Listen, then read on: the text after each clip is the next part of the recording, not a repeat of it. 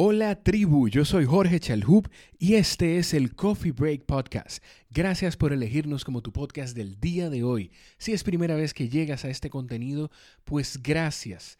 Tienes la oportunidad de escuchar unas cuantas decenas de conversaciones en las que pudieras encontrar contenido valioso. Si te gusta al final de esta conversación lo que escuchas, suscríbete en cualquier plataforma donde nos estés escuchando y comparte el episodio Así como alguien te compartió esta conversación o alguna otra, tú tienes la oportunidad de compartirla también.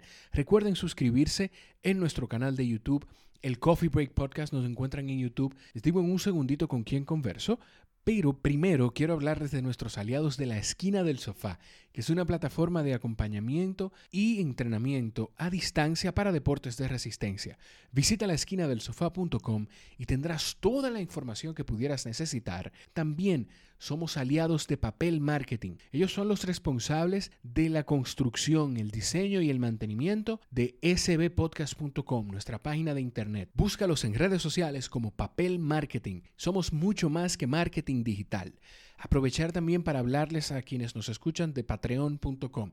Patreon es una plataforma que da la oportunidad a creadores de contenido como nosotros a poder recibir algo de recursos. Una forma que tienen de colaborar con el podcast más bien es suscribirse en Patreon y colaborar mensualmente con unos 5 hasta 10 dólares. Vamos a crear contenido exclusivo para esa plataforma, pero también esto nos permite empezar a acumular algunos recursos para poder adaptar mejor los espacios donde grabamos.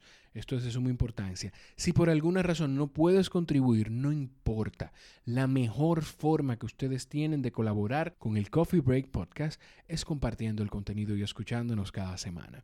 Esta semana la conversación es con una amiga que es ejemplo de determinación y disciplina. Esta atleta dejó una vida de empresaria exitosa importando cafés y máquinas de café italianas a República Dominicana para dedicarse a compartir sus conocimientos como atleta y en esta ocasión como sensei. El día de hoy conversamos con la Selección Nacional de República Dominicana en Karate, María Dimitrova, en el Coffee Break.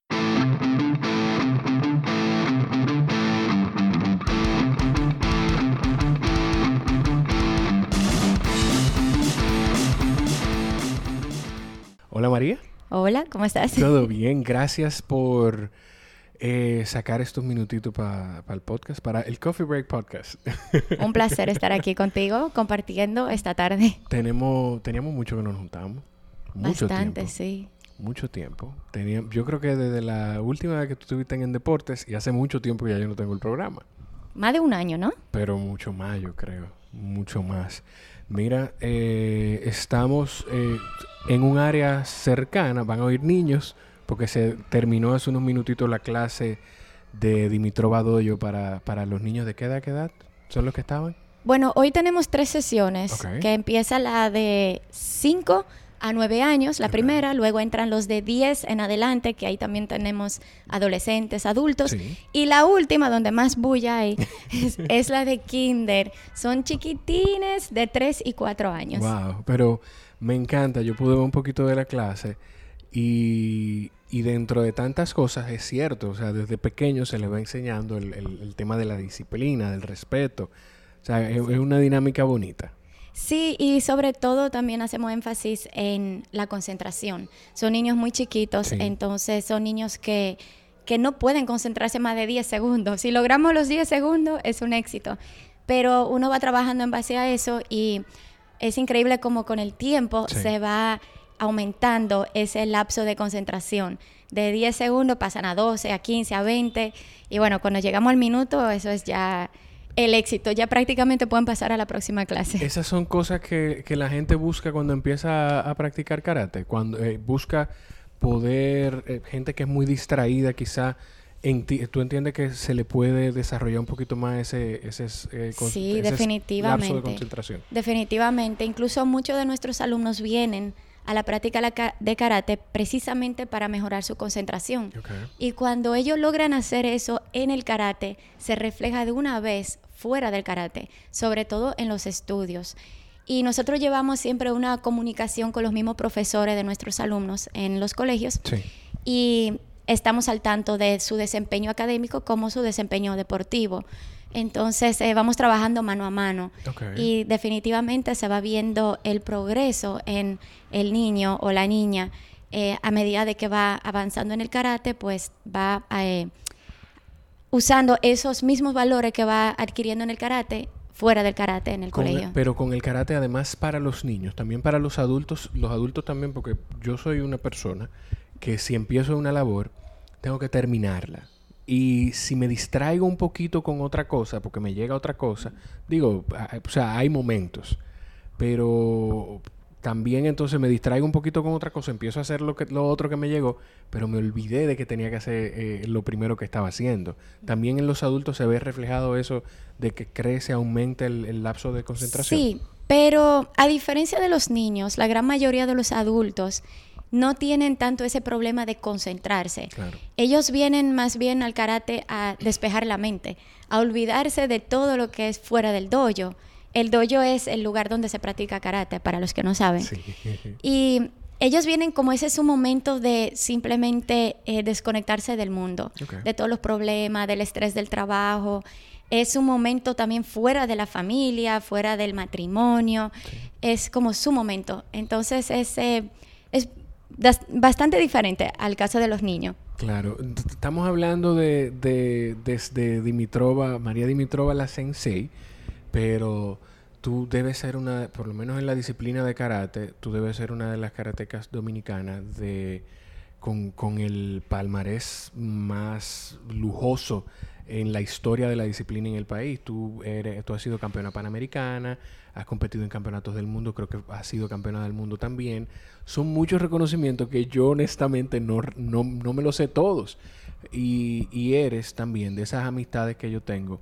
Yo tengo muy buenas amistades y, y tengo mucha gente, muchas mujeres que conozco que son admirables y tú definitivamente estás en ese grupo, María. Ay, gracias. O sea, tú tienes, tú reflejas esa disciplina, pero también tienes, por otro lado, todo eso que tú tienes en el karate, lo llevas a tu vida personal y a tu vida profesional.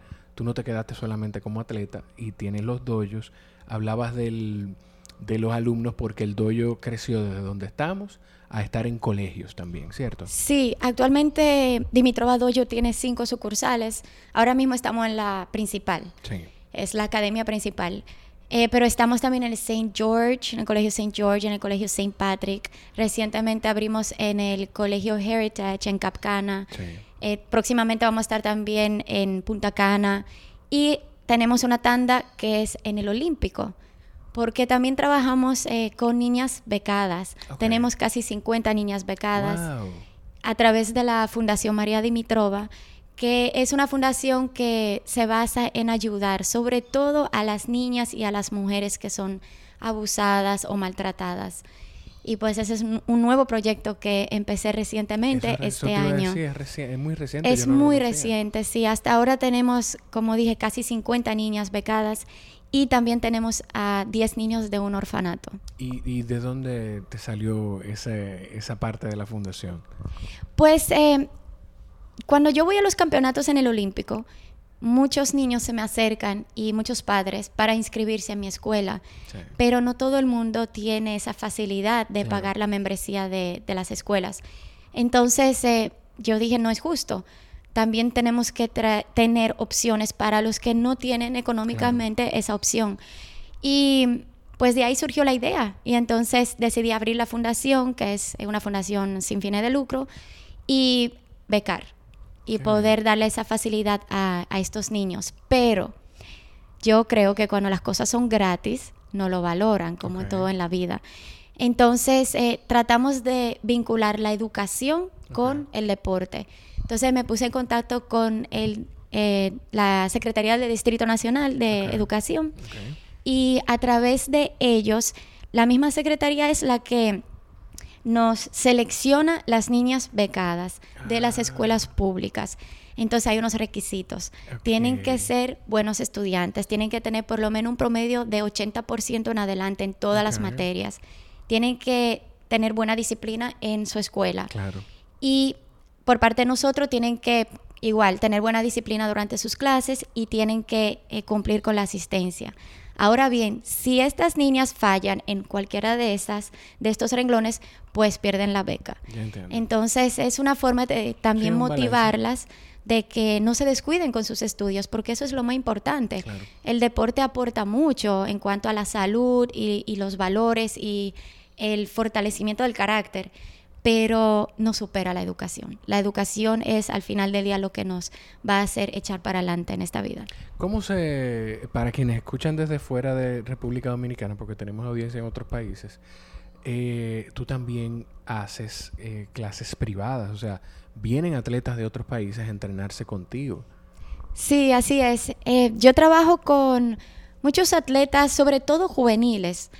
Muchachos y muchachas que apenas entraron en la selección nacional de su país o tienen ese deseo de, ser parte de esa selección. O algunos de ellos ya son campeones y lo que quieren es eh, seguir avanzando y obtener títulos más altos. Entonces ellos vienen aquí, tenemos en la academia principal, eh, debajo de la escuela de karate tenemos unos dormitorios, que es donde estamos ahora ah, mismo. Y de esa forma estos atletas cuando llegan a República Dominicana están totalmente concentrados en entrenar. un, training camp. Sí, exacto. Entonces aquí vienen a... Es, comer, entrenar, dormir, comer, entrenar, dormir, comer, entrenar, entrenar, entrenar, dormir. Entonces, esa es la idea. Y normalmente vienen por 10 días, 15 días, a veces llegan y se quedan un mes. Pero esa es la idea de también compartir con los atletas dominicanos, porque cada vez que vienen esos atletas internacionales, entrenan con la selección nacional de República Dominicana. Entonces es un buen intercambio también que hace crecer a nuestros propios atletas dominicanos. Cuando tú visualizaste por primera vez el, el, el, Dimitrovo, el Dimitrova Dojo, el Dojo Dimitrova, ¿tú te lo imaginaste de esta forma? O sea, ¿y cómo, cómo se va desarrollando la idea? ¿Cómo es que se llega a... Tú empezas siendo un atleta de selección nacional a decir, no, pero espérate, yo creo que esto puede expandirse, a crear el dojo, a tener los campos. O sea, esto, esto es una visión y esto se fue construyendo también. Sí, esto realmente las ideas fueron llegando con el tiempo. No fue que yo un día dije, no, yo voy a hacer esto, ese es mi plan, no. Em, yo no me imaginaba con hace siete, ocho años atrás, no me imaginaba ser instructora de karate, profesora. Lo mío era simplemente entrenar, competir. O sea, yo estaba muy enfocada en desarrollarme como atleta. Sin embargo, la Asociación Shitoryu Shitokai Dominicana, que es el estilo que yo practico, y nuestro presidente, el señor Tony Rivera, preside, el, nuestro profesor, que es Kametani Sensei, se tuvo que regresar a Japón. Entonces, cuando él regresó a Japón, él dejó a cargo a los dos cintas más avanzados, que también eran japoneses, la familia Ojima, y ellos duraron un año, dos años a cargo de, nuestro estilo, pero luego ellos también tuvieron que devolverse a Japón. Y la que quedaba a cargo, la que seguía con este gran compromiso de, dirigir una asociación a nivel nacional con casi 500 alumnos, era, era, yo. Entonces, a mí me cayó ese compromiso encima y por respeto al señor Tony Rivera, a mi sensei, Kametani Sensei, eh, yo asumí ese reto y yo dije, bueno, yo voy a continuar los pasos de, ellos. Entonces ahí surge la idea de abrir el Dimitrova Dojo.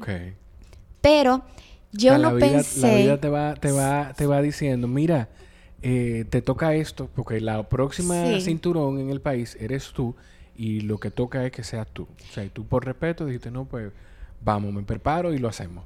Claro, porque en karate, como hablamos anteriormente, todo es respeto. Sí y sobre todo es un respeto eh, muy profundo hacia el que tiene más grado que uno o sobre todo el maestro de uno. Esa persona se convierte como tu ídolo, tu ejemplo en la vida, tu padre. Entonces eso es lo que representa Kametani Sensei para mí, igual que el Sensei Tony Rivera, que es como un segundo padre para mí. Entonces eh, no pensé que iba a tener ese impacto el hecho de yo dar clase sobre mí como persona. Y cuando entraron los primeros dos niños, el primer día nada más vinieron dos niños a mi clase.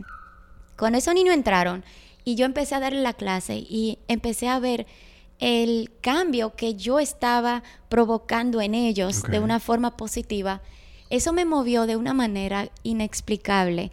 Y en ese momento yo supe que yo quiero ser sensei de karate. y de ahí empezó el proyecto.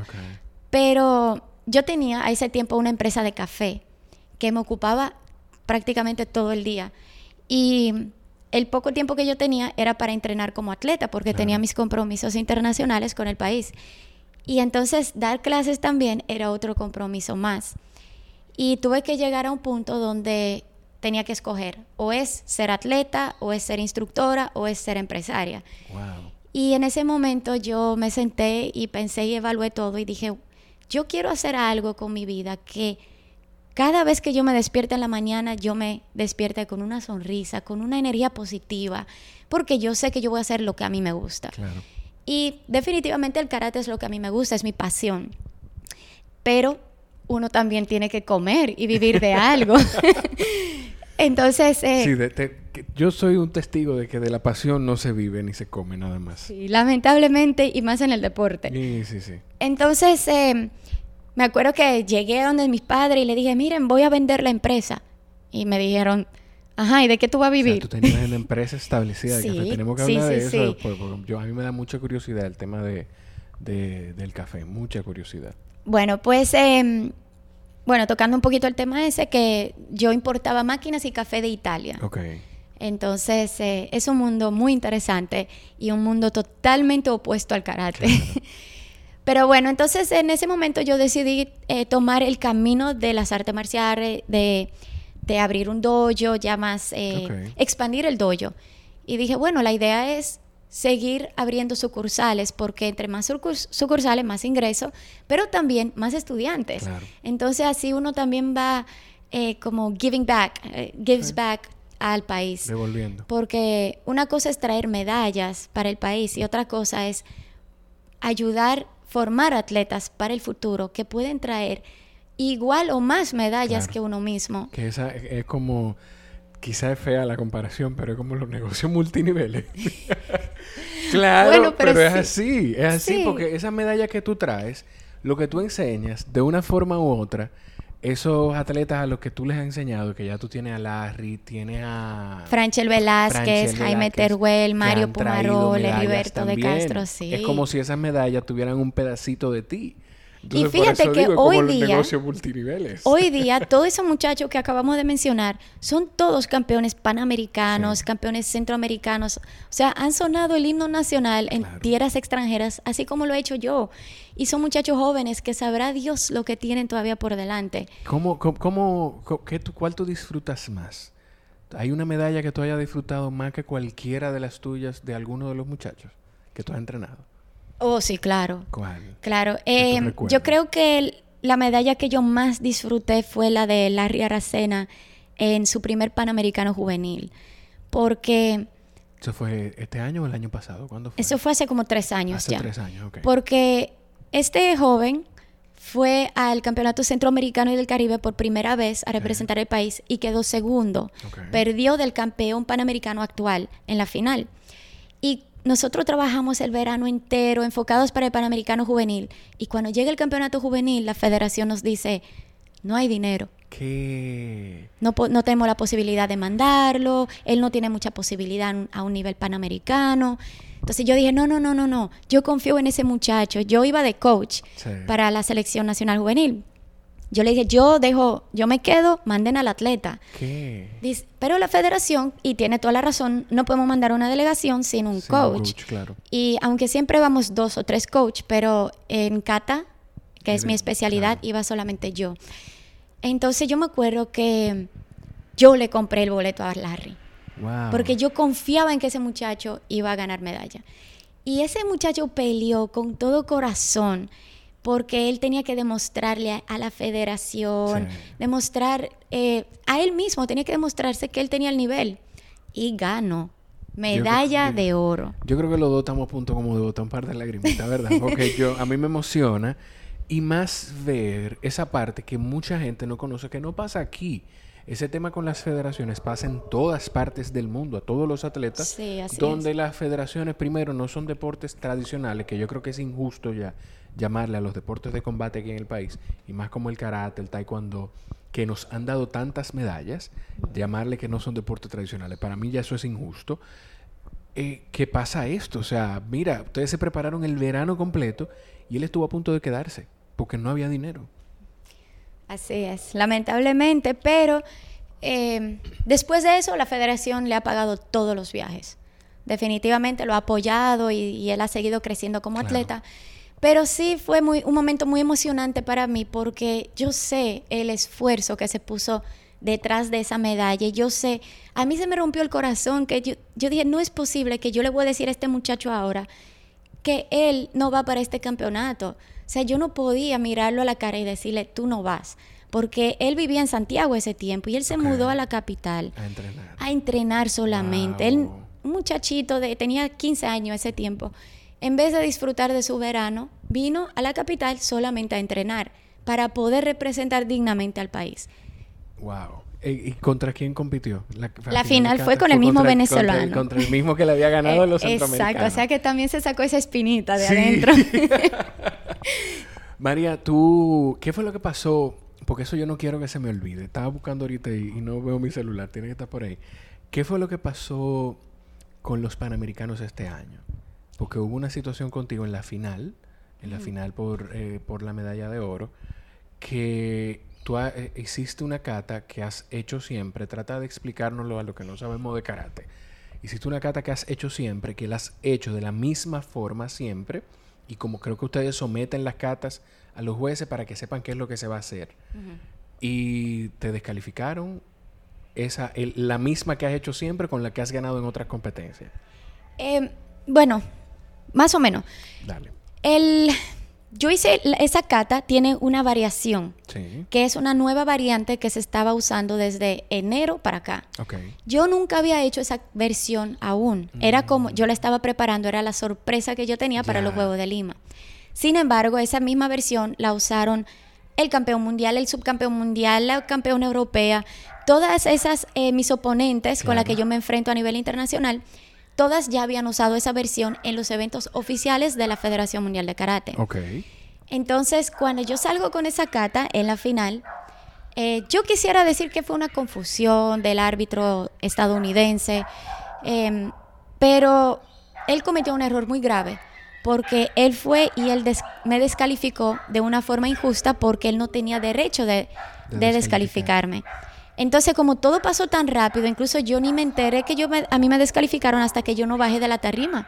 Y yo miré a mi coach y le dije, Julio, yo creo que me descalificaron, porque a mí no me pusieron mi puntuaje. Claro. Entonces, eh, bueno, después nosotros procedimos con una protesta oficial porque sabíamos que, que, nosotros teníamos todo a nuestro favor. razón, claro. Y suspendieron al árbitro por dos años, le quitaron la licencia. Él incluso era el jefe de árbitros de América. O sea que también eso se vio muy eh, desagradable para, para el karate de América. Claro. Porque él es el ejemplo de todos los demás árbitros. Un error grave. Y entonces encima de eso, dentro del panel de los siete árbitros que, que estaban en esa final, había una señora árbitro de Estados Unidos, cuando yo estoy compitiendo contra Estados Unidos. Entonces, eh, claro, fueron muchos factores que influyeron y lamentablemente, pues eso todo trajo a la descalificación, aunque fue injusta.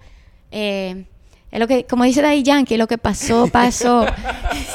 y lamentablemente ya no, no se puede hacer nada, pero... Y, me, da, me causa curiosidad, o sea, a partir de esa protesta, lo, suspenden a él, eh, los, ya me imagino que pierde su puesto como de jefe de árbitros de América. Pasa también la anomalía de que entre los siete jueces hay una jueza que es estadounidense, tú compitiendo la medalla de oro contra Estados Unidos, pero no, o sea, ¿qué pasa que, no se hizo el tema del, switch de las medallas, de si se te dio puntuación? Eso no pasa.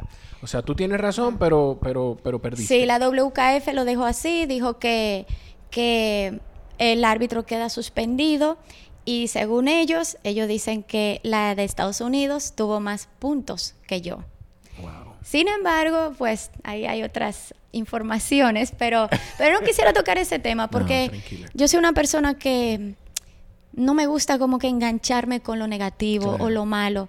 Y yo ya lo acepté y yo dije, bueno, em, esto es lo que hay, eh, seguir para adelante y feliz de que por lo menos pude traerle la medalla de oro a mi país en cada equipo. Claro. O sea que al final de cuentas se hizo el trabajo. Tú decías hace un rato de, de las medallas que has traído y las que pueden traer tus atletas. ¿Tú tienes más o menos así un número en la cabeza de cuántas medallas tú has traído ya al país? No. No. No, pero a nivel panamericano yo tengo nueve medallas de oro y creo que como siete de plata o eso a nivel continental. Okay.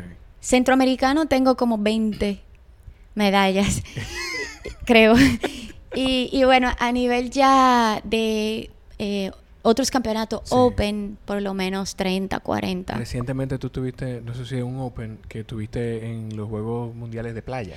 Sí, ese, ese, no, no es un Open. Eso es eh, la primera vez que se hizo este evento y Cata fue parte de eso. Una experiencia súper eh, divertida y definitivamente fue em, muy challenging porque nosotros estamos acostumbrados a, entrenar sobre tatami, que es el mat, pero en la arena es otra cosa, totalmente. Entonces fue muy divertido, de verdad que la, lo disfrutamos mucho todas las competidoras. Y fueron Juegos del Mundo, o sea, fue, yo estoy feliz porque le pude aportar esa medalla mundial al país.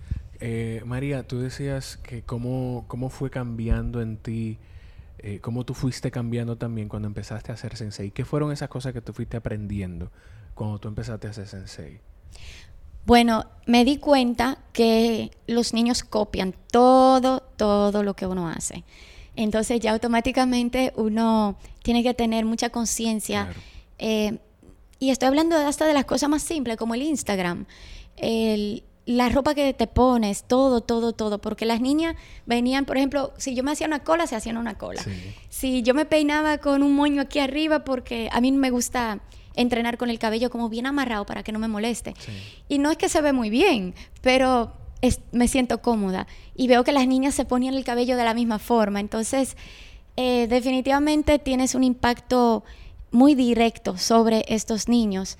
Entonces aprendí a, a controlar muchas cosas. El mismo lenguaje, la forma en la que uno se expresa, a veces a uno se le zafan ciertas palabras, ya eso lo tuve que eliminar por completo porque uno sirve de ejemplo para los niños. Entonces, eso, eso tiene una palabra en inglés que a mí siempre se me olvida cuál es en español. Eh, accountability.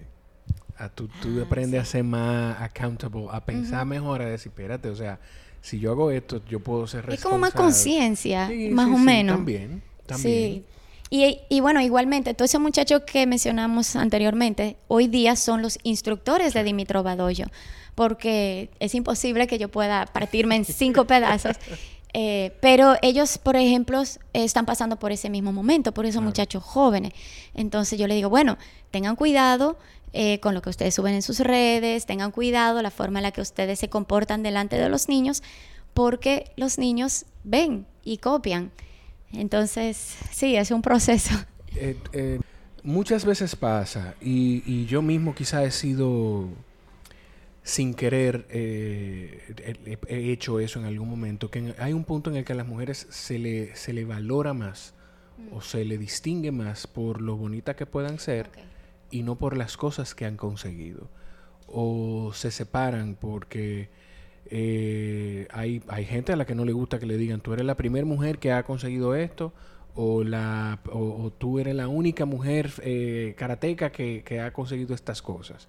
No sé. Sí, bueno, fíjate, eh, con lo de, lo, de bonita, déjame decirte que cuando uno está ahí en ese tatami haciendo kata, no se ve bonita para nada. no, no, no, para nada. A mí hay una foto que a mí me encanta, que para mí es una foto épica y es hermosa, que yo me reí ahorita cuando tú hablabas del, del moño aquí, que tú tienes el moño alto aquí y creo que tienes algo un poquito el pelo suelto aquí atrás. Y tiene la cara llena de agresividad, de determinación en una de tus catas. A mí me fascina. Sí, pero tú porque eres deportista. Pero si lo ves de un punto de vista, vamos a suponer de hombre, que, ¿verdad? ahí no hay nada bonito. No, sé. o sea, es, es em, ya ahí en ese lo que sí me choca mucho, muchas veces la gente me dice, eh, si yo me pongo ropa normal, Ay, Dios mío. no me reconocen. Entonces, cuando yo me presento así, María Dimitrova, ay, me suena ese nombre. Y yo, bueno, yo soy atleta. Ay, ¿y tú eres la karateca? Y siempre me dicen, pero tú sí eres chiquita. Sí. Porque yo no sé si es que en la foto yo parezco, no sé, gigante, pero, pero siempre me dicen lo mismo, tú sí eres chiquita. Pero no, no me reconocen. Si yo ando en ropa deportiva, sí. Pero si yo me pongo mi vestidito, mis tacos o mi ropa ya más eh, de empresaria, pues no, no me reconocen. Y con eso, con eso de lo que te preguntaba, de que a veces te, te, te evalúen más por lo bonita que eres, porque lamentablemente pasa, o que por las cosas que tú has conseguido, que por o que te encasillen en grupos de decir que tú eres la primera mujer que hace esto, o sea, no sé. Bueno, yo quisiera pensar que me valora más por lo que yo he logrado. Pero una cosa que, que sí se ve mucho en nuestro país es que no se valoran mucho los deportistas como seres humanos, porque tienen una percepción de que el deportista es... Eh, no puede fallar. No, solamente sabe hacer lo que, lo que requiere su deporte, digamos. Pero que fuera de eso, no tiene educación, o sea, esa es la percepción que hay de los deportistas. Y es verdad, hasta cierto punto, pero yo creo que nosotros hemos ido mejorando mucho en ese aspecto. Porque, por ejemplo, tenemos ahora el CRESO, que el CRESO ofrece becas y becas para maestrías. O sea, ellos apoyan a los atletas para que se puedan ir desarrollando fuera del deporte, ya como profesionales en cualquier otra área que los apasiona. Igual el Ministerio de Deporte tiene convenios con una gran eh, cantidad de universidades también las Fuerzas Armadas. Y, por ejemplo, todos los muchachos de Dimitrov son becados en la universidad. Y eso es una puerta que se le abre. Los senseis, tú quieres decir. Sí, todos los instructores o los senseis de Dimitrov tienen sus becas. Son, ¿Por qué? Porque son selección nacional. Claro. Entonces... Eh, que eso es una motivación también para que los muchachos se, fajen y, y, entrenen, pero también tengan la disciplina en otras áreas. Pero, ¿qué está pasando?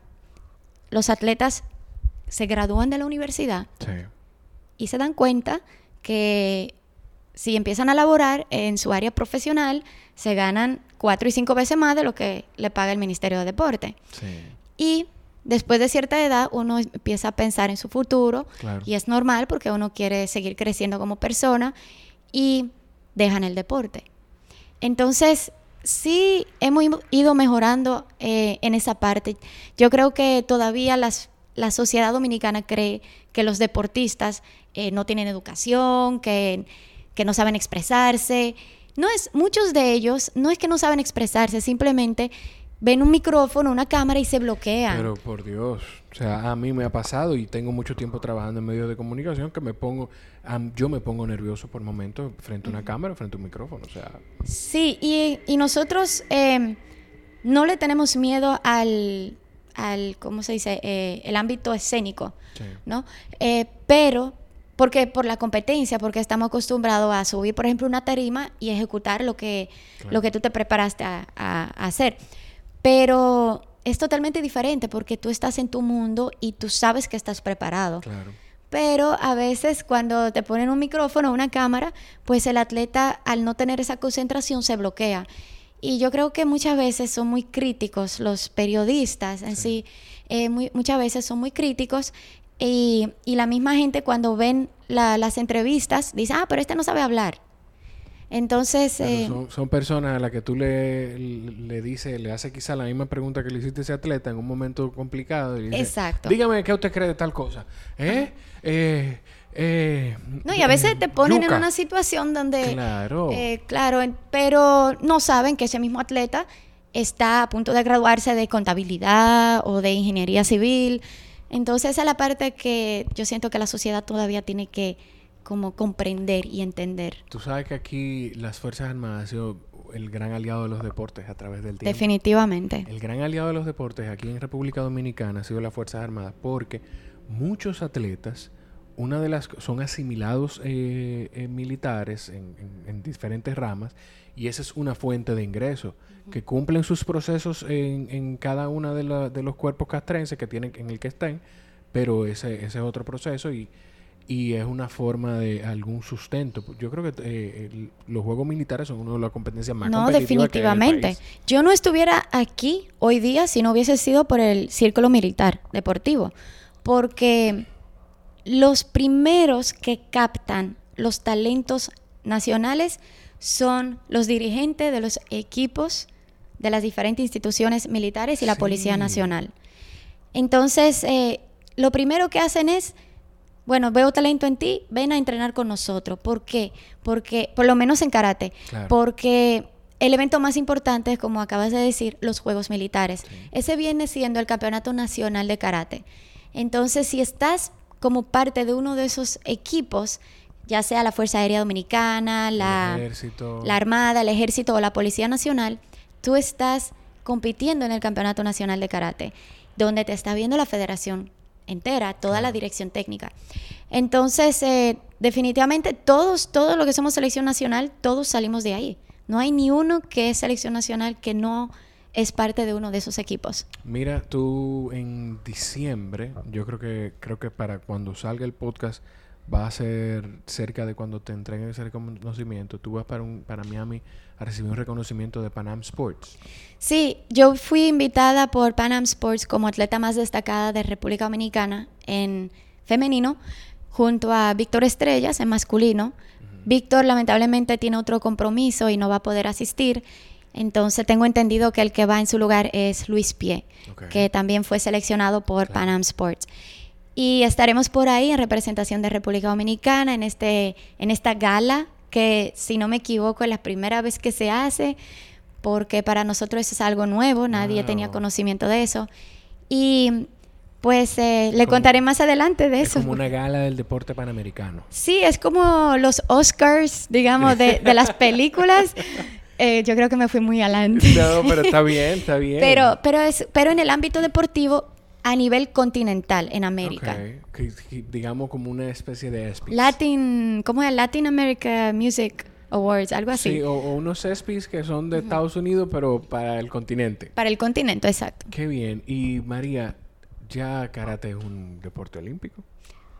Gracias a Dios, para 2020 vamos a ser olímpicos. 2024, no, pero por lo... Por lo... ¿cómo, ¿Cómo es eso? Bueno, tomaron la decisión de que karate no va a ser olímpico en el 2024. Pero... por, o sea, ¿por qué, ¿por qué pasan esas cosas? Desde tu perspectiva, no sé. Yo creo que... Yo creo que nos falta eh, internamente mejorar mucho. Y a, lo mejor eh, también influyen ciertos intereses políticos porque las Olimpiadas van a ser en París. Entonces, no sé qué tanto le conviene a Francia que karate forme parte. Yo realmente no tengo mucho conocimiento en esa área. Claro, porque eso ya es parte política. De, Exacto, eso ya son temas del Comité Olímpico, de, las federaciones, de los diferentes deportes. Pero lamentablemente no vamos a estar en el 2024. Pero en 2020 eh, está clasificada ya, ¿Qué, cuál, ¿qué nos falta para que no, todavía estamos en proceso de clasificación. El clasificatorio cierra en mayo, la primera semana de mayo. Entonces, eh, estamos trabajando para eso.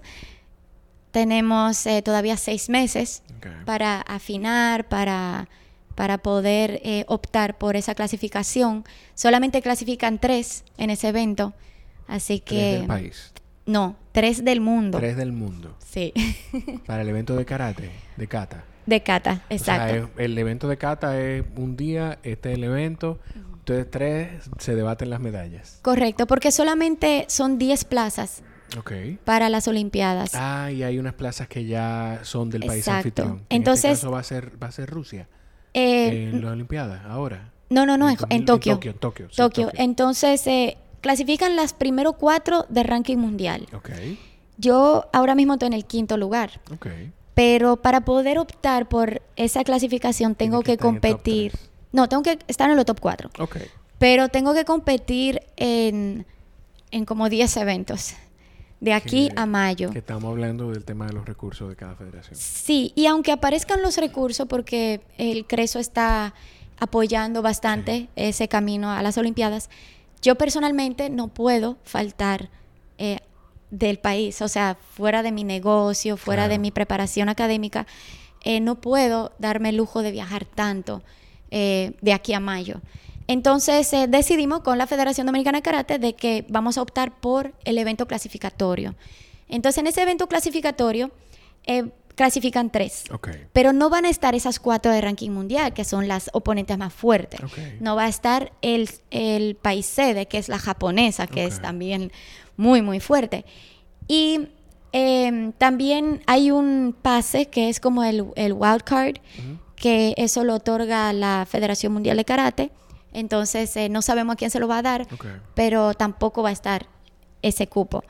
Así que tenemos, yo no, tenemos oportunidad, lo que hay que trabajar, definitivamente. Hay que trabajarla. Yo me voy a permitir decirlo yo, no te voy a mirar para que no diga que no, dije, no dije nada. Yo siento que nosotros tenemos un gran chance, vamos a clasificar los Juegos Olímpicos, tenemos un gran chance de clasificar Juegos Olímpicos con María representándonos. Vamos a clasificar. Ay, Dios que te escuche. Yo por sé favor. Que sí. Yo sé que sí. Yo te voy a decir algo. Tú te has mantenido saludable. Yo sé que va a seguir siendo así. Tú eres un ejemplo de disciplina y entrega y eso yo sé, confío en que eso no va a cambiar porque además de que tú tienes esa responsabilidad contigo y esa gran oportunidad de estar en unos Juegos Olímpicos en 2020, también hablabas de lo que representas tú para tus, eh, para, para, tus alumnos de, de, cada doyo. Porque ellos tendrán su sensei de forma directa, pero también la figura que ellos en la que más piensan y en la que más se fían eh, en, en, la sensei María. Entonces, yo sé que, que tú esa responsabilidad y, ese, y esa entrega tú no la vas a cambiar. Así que sí, todos esos, todos estos niños, eh, los chiquitines, como le digo yo, ellos son como mi combustible, porque ellos todos me apoyan, están pendientes cada vez que voy a una competencia. Eh, definitivamente eso presiona a uno hasta cierto punto, pero también eh, es impresionante como, por ejemplo, el otro día cuando estuve en Qatar, en Qatar compitiendo y los niños eh, desde, su casa junto a sus padres a las 2 y a las 3 de la mañana pegado a la computadora a verme en vivo. Entonces, eh, eso emociona a uno, eso, eso deja dicho mucho, que lo mucho que uno tiene em, valor en su vida. Entonces, eso te da una energía. O sea, yo, yo me acuerdo que estaba ya ahí a punto de salir a competir y bueno, los papás me mandaban mensajes, mucha suerte, sensei. Y eso eso motiva, eso te, te sube, te subes. Te da mucha, mucha como vibra positiva. Mira, yo sé que tú tienes compromiso. Te voy a decir lo mismo que le digo a mucha gente que viene al podcast y, a mis amistades. Que tú estés una vez en el podcast no quiere decir que no vuelvas a estar. Aquí, Ay, gracias. El día que tú quieras hablar de lo que sea, del tema que se te ocurra, Jorge, quiero hablar de, de los ovnis, vamos a juntarnos, beber un café y hacemos el podcast, que esto es lo bonito de este tipo de formatos, que uno puede hablar de todo distendidamente y sin ningún problema y, aquí el tiempo es uno que lo controla. Gracias de verdad porque tú también siempre, siempre, siempre que yo te digo, tú siempre estás dispuesta. No, muchas gracias por la invitación y definitivamente tenemos que repetir porque, ¿tú sabes por qué? ¿Por qué? Porque faltó el cafecito. Es verdad, faltó el café. Mira, lo hacemos con café o con vino y lo hacemos, eh, puede ser después que tú vengas de Tokio. bueno. No sabemos. Eh, gracias María. A ustedes gracias por estar ahí. Eh, sigan a María en la cuenta del dojo Dimitrova Dojo en Instagram. La tuya es María Dimitrova, ¿verdad? Eh, la mía es Dimitrova Karate. Dimitrova Karate. El podcast es SB Podcast. Síganlo, eh, suscríbanse, síganos en Instagram y suscríbanse en cualquier plataforma. Si estás escuchando audio, recuerda que ya estamos en YouTube. Nos puedes buscar en YouTube como el Coffee Break Podcast. Gracias por estar ahí. Nos escuchamos en la próxima.